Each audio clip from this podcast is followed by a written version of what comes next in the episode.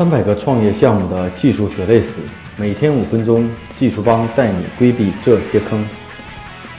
呃，各位朋友，大家好，我是技术帮的 Michael，今天跟大家继续分享关于开发各类系统需要多少钱、多少时间的话题。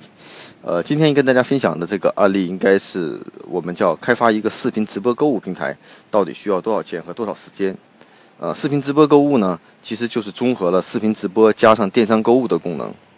那这类平台呢，基本有几大的特色。第一类是自营，所谓自营就是我自有产品，通过这样的平台视频直播，再加上电商购物的功能。另一类呢，完全做成开放式平台，我整个平台呢是让商家入驻来提供这样的视频直播加购物的功能。啊，这两种平台从平台上的角度来说，它们主要的区别就是一个是是单用户，一个是支持多用户。啊，那从单用户的这个平台角度来说呢，呃。视频直播的视频直播的功能呢，这个技术相对比较成熟了，往往引用第三方的，像腾讯云、百度云，第三方的 SDK，啊，然后呢把这种直播功能做上去。电商功能呢，相对来说理解起来也比较容易，无所谓，就是商品管理，啊，订单管理，啊，还有一些营销管理。啊，还有一些用户管理这样的功能，但两个平台结合起来不是完全的那种叠加起来。最好的用户体验，视频直播购物体验，我们是希望在视直播的过程中，主播能够很容易的抛出一个产品，产品以后呢，由用户马上进行订购。而不是说是在直播过程中，用户自己去选选择一个产品列表，然后呢去搜索产品去买产品，这样的购物体验性很差。也就是说，将每个主播购物的主播在进行直播的过程中，这次直播要买哪个产品，事先可以预设好，然后在直播过程中像发送各种礼物一样发送到屏幕界面，由用户进行及时的抢购和购买。其实这就还原了一种电视购物或者线下直播购物这样一种场景。啊，这样一种场景，因为视频直播给大家带来的用处就是有某些产品可能在使用性上、功能性上要求很好的体验，啊，通过这种方式大家比较容易认知和理解，所以这是一个视频直播购物的这种功能。而往往我们是往往把这种平台理解为一个直播加电商的简单的功能，这样做起来的话，综合体验性并不是特别好，啊，所以呢，我们建议是在做这样的功能的时候，要将两个功能无缝的连接起来。啊，那包括在这个直播过程中各种新的玩法，比如说呃优惠券的功能，或者说是一些营销的功能，这些功能呢都能极大的刺激消费，还有限时抢购的功能。所以一个视播购物平呃视频直播购物平台综合起来，从功能上角度来说，从前端的功能来说，有用户端，用户端呢可以通过呃 H 五的页面或通过 App 方式进入都可以。啊，当然了，前期呢你也可以通过 H 五的页面进去啊。呃看看这种直播的页面，然后在直播过程中进行很快的购物。从用户角度来说，使用起来应该是比较便捷、比较方便。最大的便捷就在于解决用户不用去选择性去寻找产品，而是根据主播推荐产品。另外一块就是主播端，主播端其实就是视频直播的呃各种平台的主播端一样，主播可以通过手机的方式啊，然后呢可以将自己的直播现场进行呃直播给我的各种用户，可以跟用户进行互动，嗯。另外，就是后台管理端。后台管理端除了视频直播的这种主播管理，呃，商品管理、电商的商品管理、营销管理、订单管理以外，还加上一些统计用户的行为的管理，啊，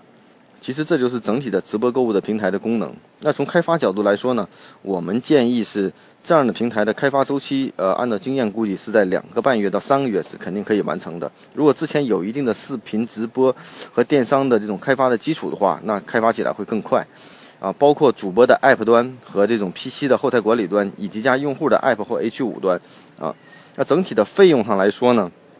大致的费用应该是在二十万到二十五万左右之间，这是一个比较合理的一个价格，啊，那很多朋友会说，其实不就是直播加电商的功能吗？那其实我再再一次强调，不是简单的将两个功能啊整合到一起堆砌起来，而是将它无缝的连接起来，才能达到很好的购物体验。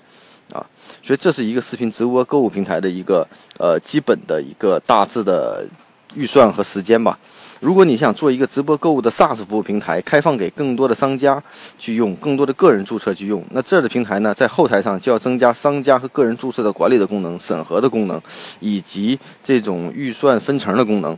啊。所以这是一个后者呢，这是一个 SaaS 平台。这样的 SaaS 平台开发起来呢，相对从预算上和时间上。都要比单独的这个单端的平台要高啊，整体预算可能预留出十万块钱左右的一个费用。那这样的平台呢，呃，无论是单端的直播平台还是 SaaS 的直播平台，其实这里头除了开发上的后续的维护成本以外，最大的一块成本就是当你的用户数越多的时候，你的整体平台的这种直播的这种流量的费用是非常高的。那这一块呢，在做这样的项目的时候，大家要很好的一个预测，也就是说，我通过直播购物也好，还是分成也好，获取的收入一定能够覆盖到我直播的这种流量的费用，啊，这是所有直播平台最高的成本的一块。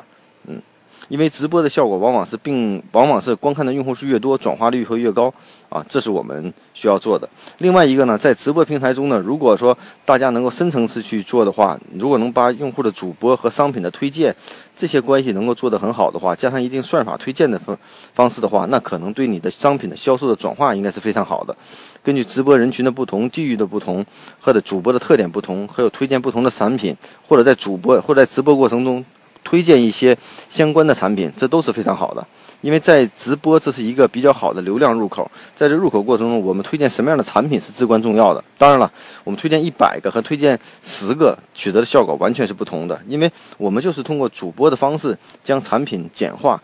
提供给用户最佳的推荐。我可能觉得这是一个直视频直播购物最好的一种方式。那现在在市面上到底有没有一些公司在做这样的功能呢？呃，据我了解，国外有的公司已经做了，做的是直播平台、直播购物平台。国内也有一些公司在做类似的这种平台的项目，在直播上加上购物的功能啊，做成 SaaS 的模式啊，都有。那这个这样的平台适合哪些行业呢？适合要求用户体验性好的，比如说卖一些这种儿童的这种就电视购物的一些东西比较适合，比如说儿童的车啊，比如说是这种美容啊、整形。啊，或者说是这种要求跟用户通过一些解释性才能让用户有感知的这种产品，啊，比如说锅，啊，比如说是这个厨房用品，啊，这一类的产品都非常适合，啊，都非常适合。当然了，通过直播进行购物、买房、买车，也不未尝是一种很好的选择。所以，直播的这种技术的发展，啊，打开了新的流量入口，通过一些新的业务的整合，完全会创造一些新的线上的零售的方式的开启，嗯，啊，所以呢。希望今天的这个分享呢，对大家呃有这方面创业的小伙伴的这种呃项目呢，有大家有所帮助啊。大家可以关注我们的微信公众号“技术帮零零幺”汉语拼音“技术帮零零幺”，可以获得更多关于录音的文本内容。如果大家有任何技术问题，可以加我的个人微信啊，Michael 苗七六幺六，M I C H A E L M I A O 七六幺六。